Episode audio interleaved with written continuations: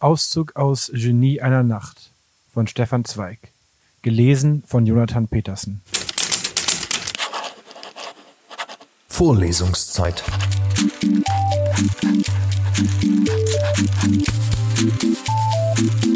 Der Geschichten-Podcast für jede Gelegenheit.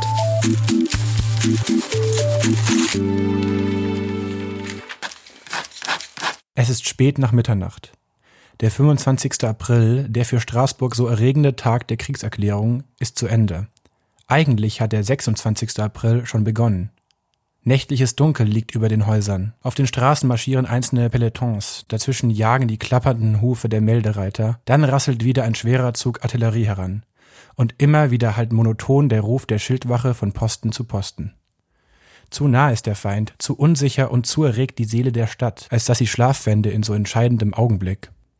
Auch Roger, der jetzt in sein bescheidenes Zimmerchen in der Grande Rue 126 die runde Treppe hinaufgeklettert ist, fühlt sich merkwürdig erregt. Er hat sein Versprechen nicht vergessen, möglichst rasch ein Marschlied, ein Kriegslied für die Rheinarmee zu versuchen. Unruhig stapfte er in seinem engen Zimmer auf und nieder. Wie beginnen? Wie beginnen?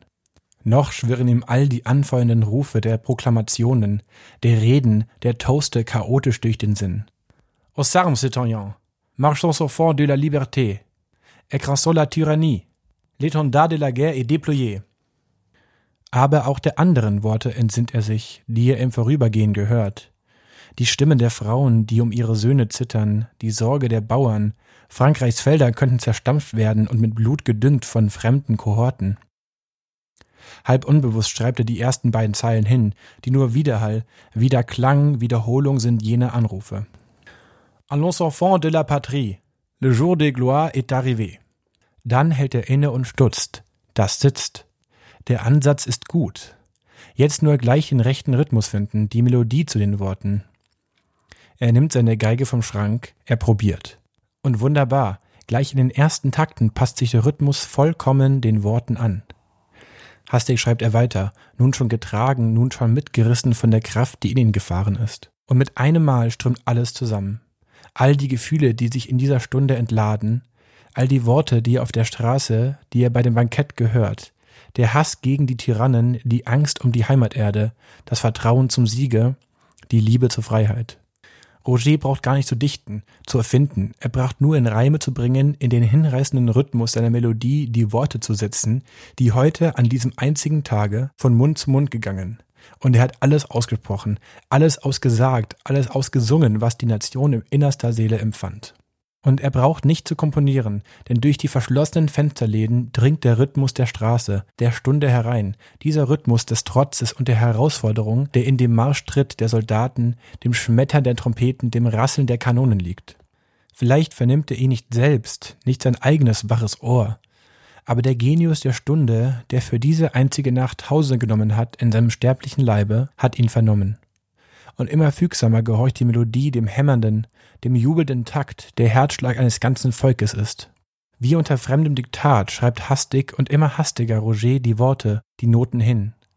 Ein Sturm ist über ihn gekommen, wie er nie seine enge bürgerliche Seele durchbrauste.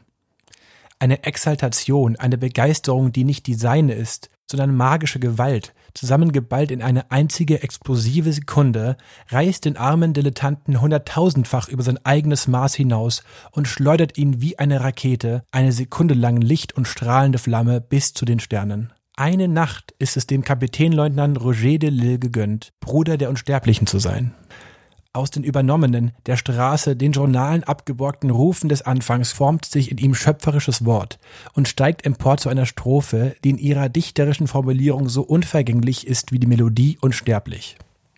Amour sacre de la patrie. Conduit, soutiens nos brins vengeurs. Liberté, liberté chérie. Combats avec tes défenseurs. Dann noch eine fünfte Strophe, die letzte, und aus einer Erregung und in einem Guss gestaltet, vollkommen das Wort der Melodie verbindend, ist noch vor dem Morgengrauen das unsterbliche Lied vollendet. Roger löscht das Licht und wirft sich hin auf sein Bett. Irgendetwas, er weiß nicht was, hat ihn aufgehoben in eine nie gefühlte Helligkeit seiner Sinne. Irgendetwas schleudert ihn jetzt nieder in eine dumpfe Erschöpfung. Er schläft in einen abgründigen Schlaf, der wie ein Tod ist. Und tatsächlich ist schon wieder der Schöpfer, der Dichter, der Genius in ihm gestorben. Auf dem Tische aber liegt, losgelöst von dem Schlafenden, den dies Wunder wahrhaft im heiligen Rausch überkommen, das vollendete Werk. Kaum ein zweites Mal in der Geschichte aller Völker und Zeiten ist ein Lied so rasch und so vollkommen gleichzeitig Wort und Musik geworden. Vorlesungszeit.